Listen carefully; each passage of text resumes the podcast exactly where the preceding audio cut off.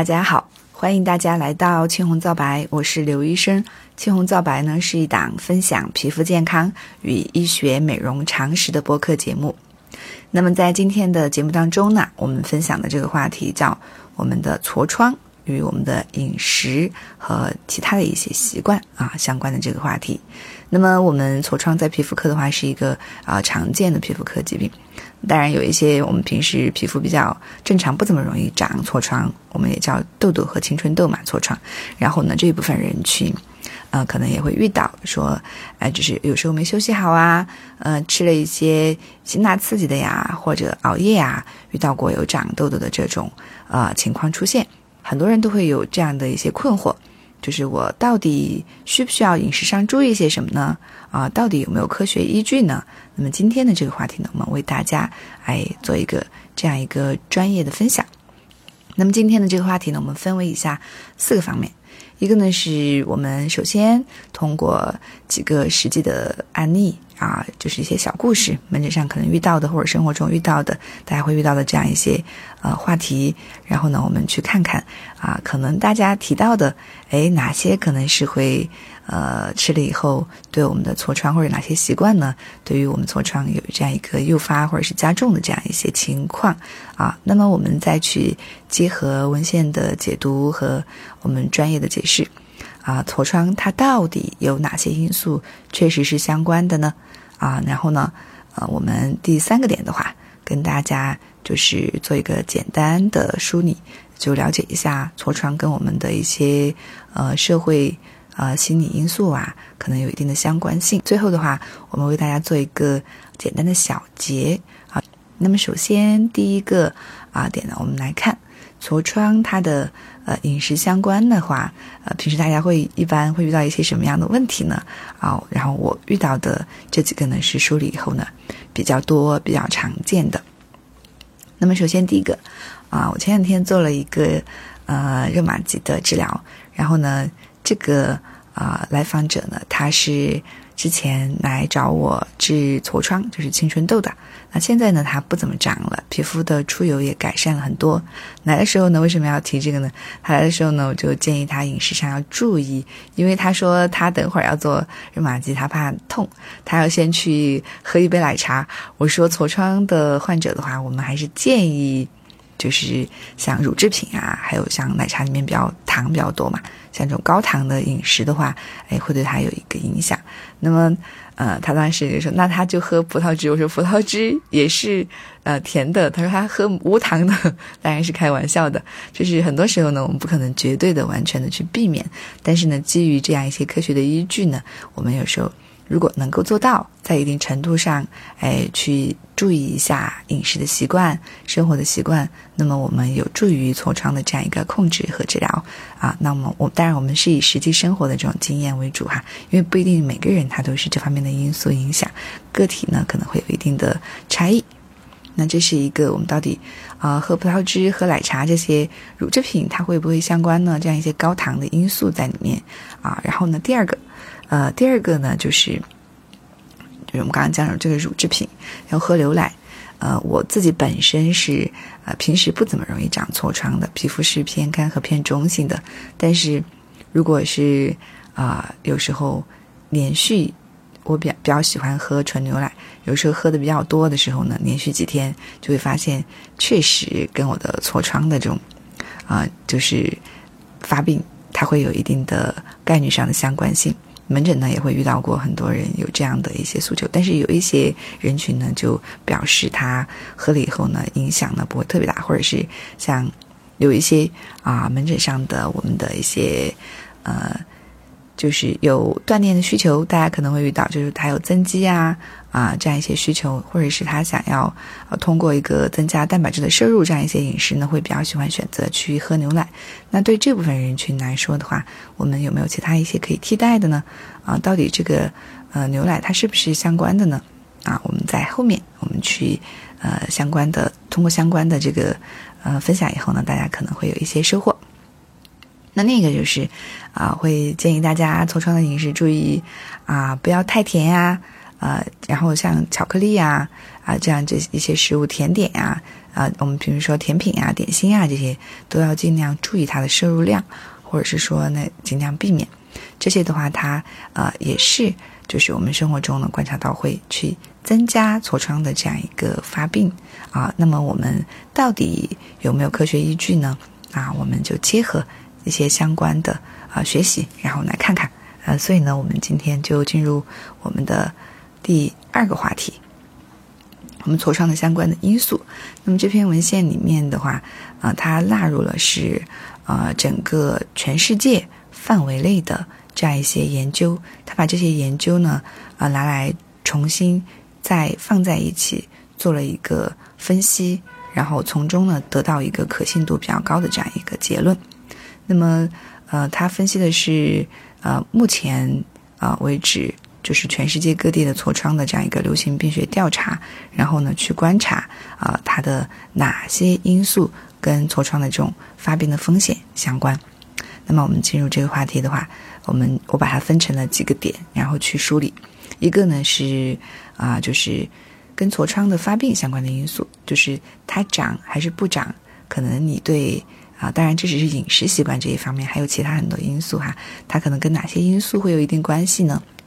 那么第二个呢是它的严重程度，就是哪些因素可能跟你长得厉害和不厉害，它会有一定关系。那最后呢，第三点是我们看看它有一些相争议的一些相关的因素，哎，比如说吸烟，它到底是对痤疮有一定的好处呢，还是坏处呢？我们文献当中呢，它也有一些报道，我们可以去看一看。专业的数据是怎么说的？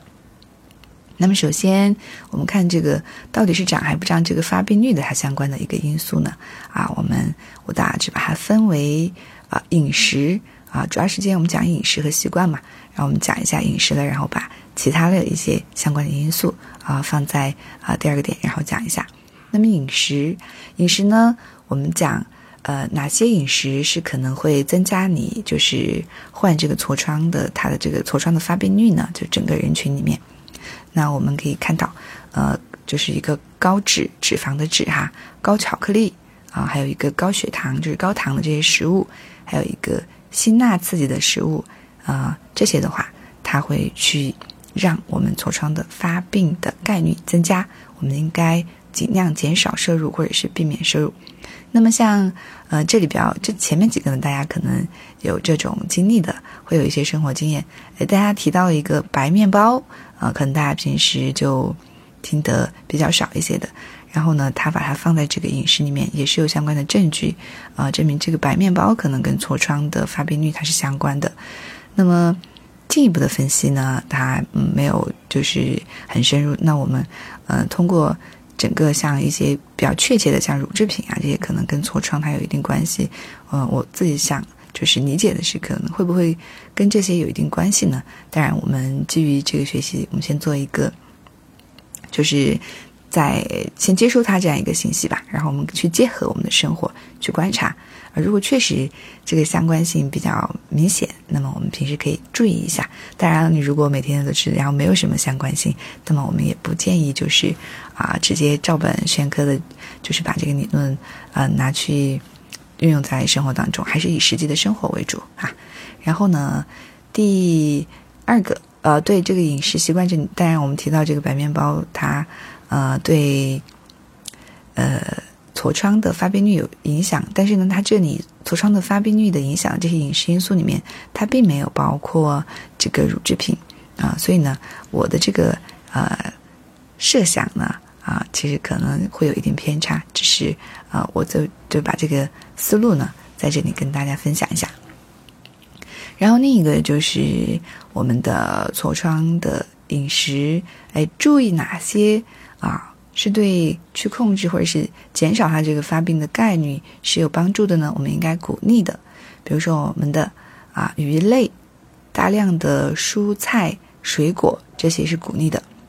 鱼类呢，我们知道，呃，我们有这样的常识，它里面富含一个欧米伽三的脂肪酸。那么欧米伽三脂肪酸呢，它是一个多不饱和脂肪酸，它具有降血脂和预防血栓形成的作用。所以呢，刚刚我们讲到这个呃高脂的这种摄入呢，对痤疮它是一个促进的因素。那么我们就是像鱼类啊这种含有呃降血脂的不多不饱和脂肪酸的话，那它对于这个痤疮它是有一个反向的啊，就是这样一些相关的因素。所以呢，我们鼓励去多摄入。然后呢，一个是大量的蔬菜和水果。大量的蔬菜和水果，大家就会提到，哎，我们喝果汁，对吧？刚才说的，那喝果汁不是，呃，对这个痤疮应该也是有帮助的啊？No，就是文献里面呢，它专门提到，就澄清这个大量的蔬菜和水果呢，它主要是因为啊富含这个纤维。所以呢，它对这个痤疮还有一定帮助，是因为主要是这个原因。但是呢，我们果汁我们都知道，它其实去除了这些这样一些果肉啊这种纤维素，只是果汁有时候呢，如果加了糖，呃，它甚至是可能是比较甜的，那么这种高糖分的摄入呢，它反而是对痤疮，哎，就是我们去抑制它或者是不让它出现，它是一个不利的因素。所以我们要。避免高脂、高巧克力、高血糖、辛辣的食物、白面包啊这些，然后呢，鼓励像鱼类啊啊大量蔬菜水果的这样一些摄入。那么其他还有一些因素相关的呢，就是啊一些化妆品，它可能也会诱发和加重痤疮，会高的精神压力，像啊缺乏睡眠，然后一个光老化光的暴露，然后季节气候啊这些都会有一定相关性。那么这个烟草呢，它这里也提到，但是烟草它会有一个就是比较有争议的点，那后面呢，我们放在第三个点再跟大家分享一下。然后呢，就是提到一个频繁的这种呃洗脸啊，我们皮肤的清洁，它会对痤疮的发病呢有一个就是抑制的这样一个作用。所以大家是不是越多洗脸越好呢？这里又会陷入另一个话题。那我们平时不是讲？啊，不要过度的清洁。那么，如果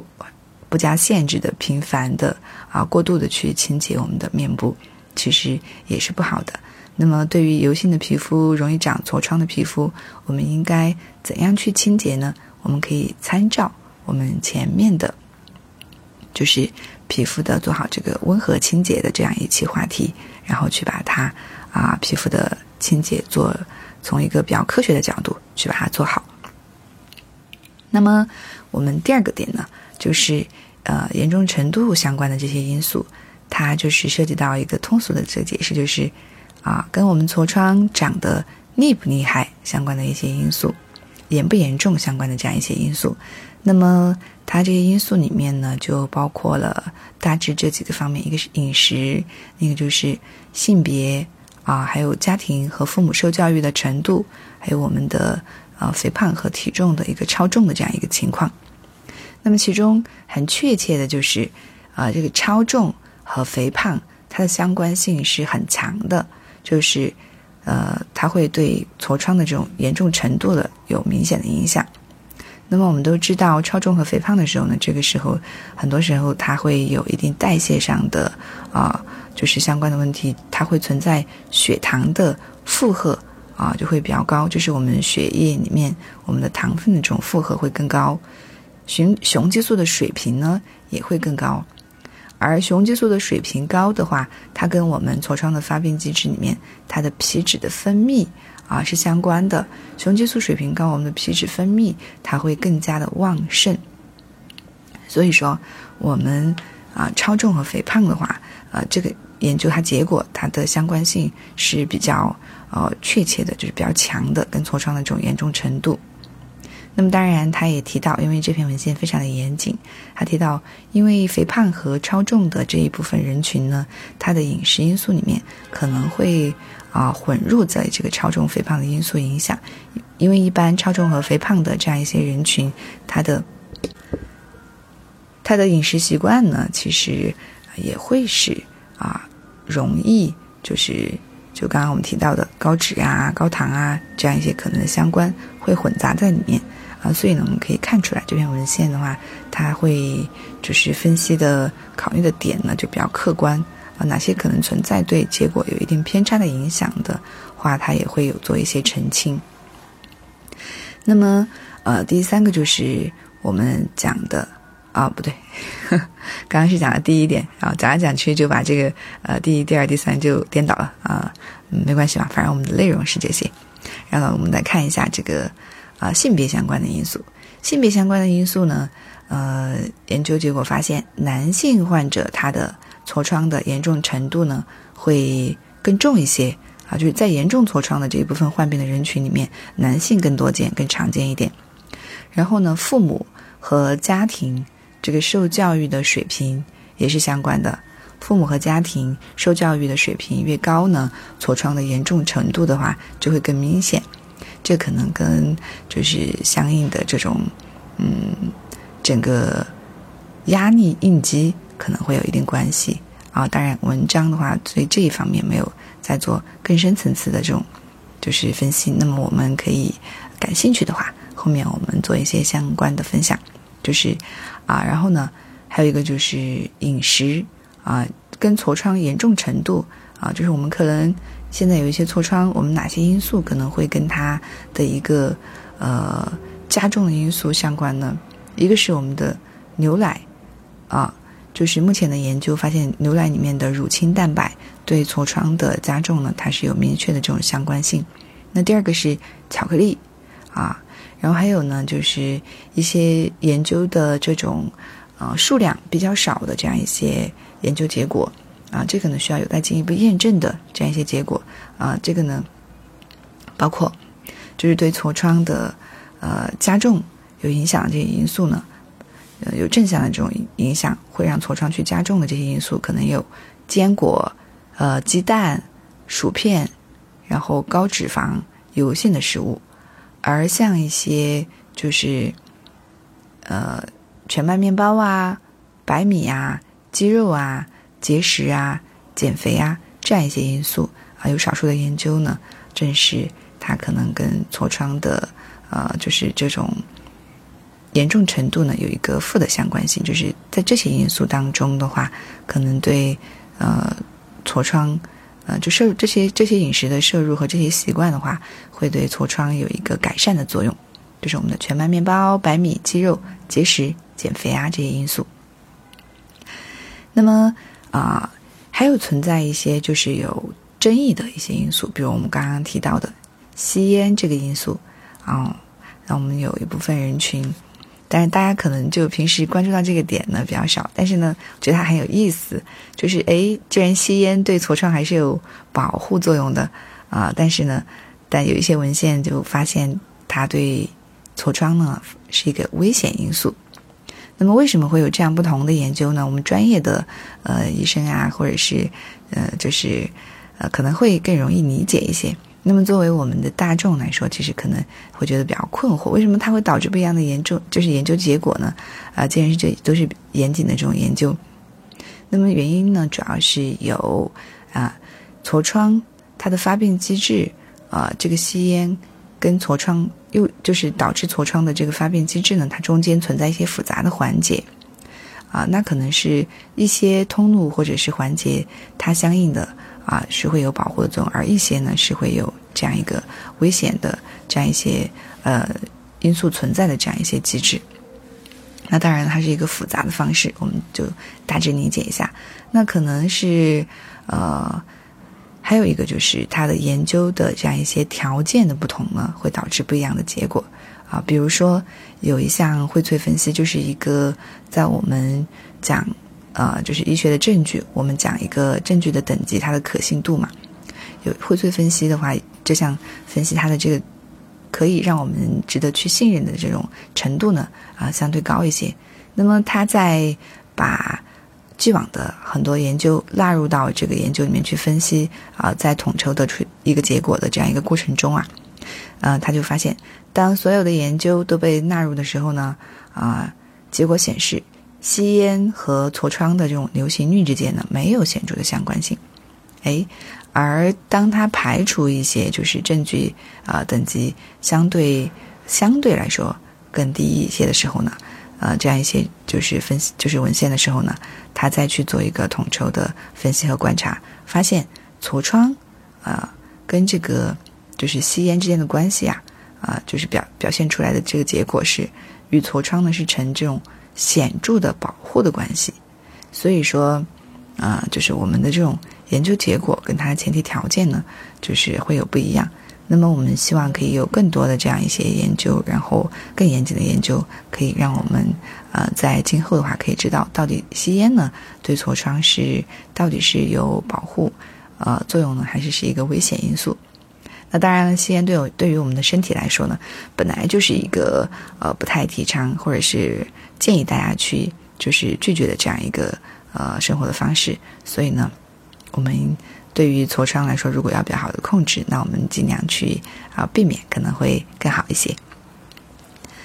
那我们讲。呃，这样一些相关因素，我们要去为什么要去控制啊？治疗痤疮啊？其实，呃，痤疮大家可能很多人都理解成只是哎看起来不好看，或者是老是长比较困扰。但实际上，我们有明确的这样一些临床的研究啊，证实痤疮的话，跟我们的一些失业、跟我们的学习与我们的心理状态的一个焦虑、抑郁，与我们社会的这样一个呃整个大量的经济。成本的支出都有一点关系，就是我们一项呃研究发现，在德国每年治疗痤疮的费用的话，总计高达四亿欧元。然后呢，因为它是一个皮肤损容性相关的皮肤的问题啊，所以有时候会对大家的一些呃心理状态造成一点影响，这个是有科学的依据的。而且我们知道，在不同国家和不同年龄段的话。啊，痤疮的这种发病的概率的话是比较高的。这种不同的研究里面体现出来的话，有百分之三十五到百分之百的这个青年在某个呃阶段的话都是患有痤疮的。所以呢，我们为什么呃就是大家都比较关注，哎，到底痤疮饮食要注意一些什么？因为大家都会呃想要。特别是中国的这种文化习惯，大家会去想这种食疗，哎，饮食注意了，然后会不会对痤疮有帮助，或者就不长？啊，它只是一个影响的因素。痤疮呢，它有它特定的这样一个发病机制，饮食只是一个我们可以做到，哎，去帮助，可能会对我们的治疗啊，对痤疮的控制有更好的这样一个效果。但是呢，并不是说我们。只是单独可以通过饮食，然后就可以让我们不长痤疮，或者是不让它加重，因为它的发病机制还存在其他的影响因素环节，包括我们的啊激素水平呀，啊特别是我们的雄激素，然后所以说为什么这个话题就回到这个点啊？我们想到联想到青少年时期进以后呢，进入青少年时期呢，我们就会呃看到很多人他容易长痤疮，为什么在？青少年时期，它是一个比较高发的这样一个情况，就是因为进入这个阶段以后，这个激素的水平，特别是性激素的水平，达到一个呃比较高的这样一个呃水平的状态。这个的话，呃，对痤疮的发病，它有一个就是促进的作用，因为它那个都不叫促进作用，就是它就是确切的跟痤疮的这种发病呃是相关的，它是痤疮的一个很重要的发病机制里面的一个点。然后我们讲痤疮的发病机制跟我们的激素分泌水平、皮脂腺的发达的程度、皮脂腺啊分泌，就是我们说的出油多，然后呢跟它的皮肤的呃还有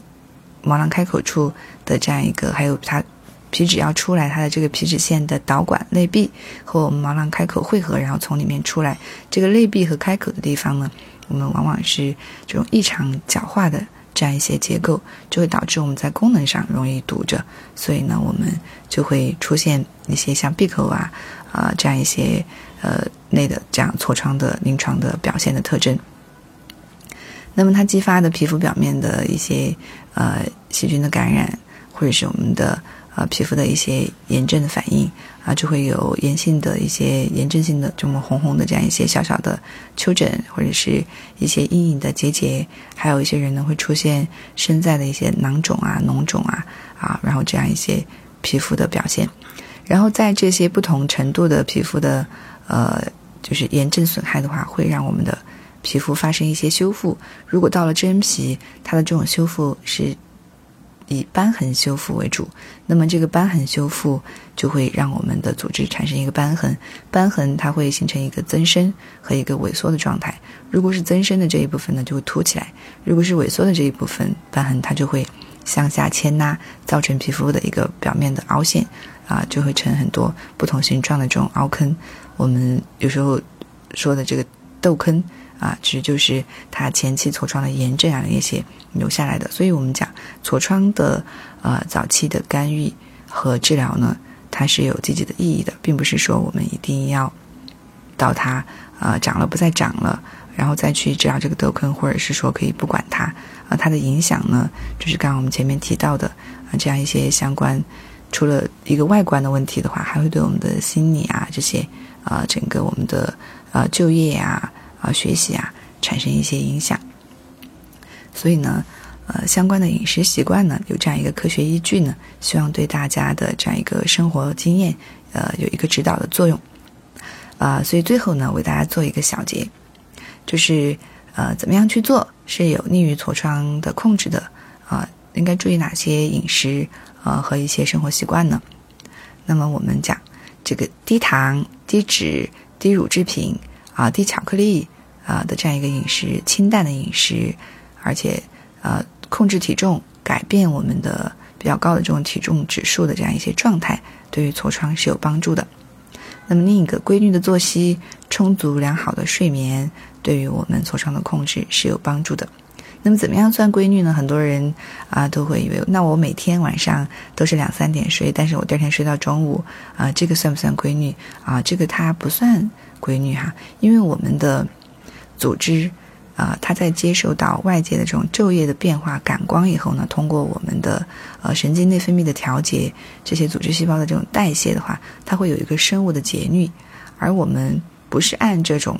啊，就是，呃，昼夜的这种交替，就是按单独自我的时间这种划分的话，其实它就违背了这个正常的生物节律，其实是不利于我们去控制痤疮的，甚至是在一些皮肤老化啊相关啊，还有很多的，就是皮肤疾病相关的这样一些，啊，还有其他的系统，啊，除了皮肤以外，其他的组织器官，